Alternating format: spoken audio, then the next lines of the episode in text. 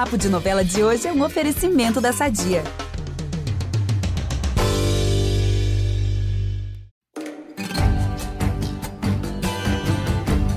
Não é só Tuiuiu que voa no Pantanal. Pelo jeito, o Cupido vai dar uma passada pelas terras do José Leôncio e vai mudar a situação de algumas pessoas por lá. Bom começo de semana a todos nós, pessoal. Aqui é o Ícaro Martins e apertem os cintos porque vamos viajar Pantanal adentro e, como sempre, com muitos spoilers.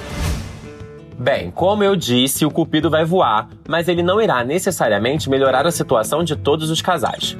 Por quem começamos? Ah, vamos de Érica e José Lucas, a dupla mais recente no pedaço? O clima que rolou no primeiro encontro entre os dois vai se confirmar e vai se repetir. Só que esse afé vai deixar uma pessoa bastante incomodada. Uma pessoa que tem passado muito tempo com um peão amigo do diabo. Ponto para você que disse Irma.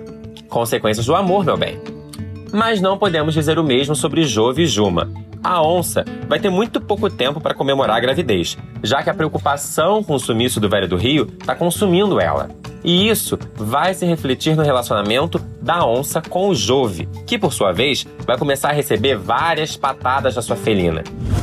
Quem entra no meio da história é a Mariana. Ela, inclusive, foi até a Tapera conhecer o local.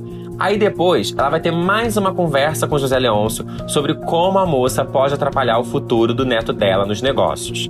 A véia, então, tem uma conversa séria com Jove e, de fato, levanta alguns pontos que fazem o rapaz pensar um pouquinho.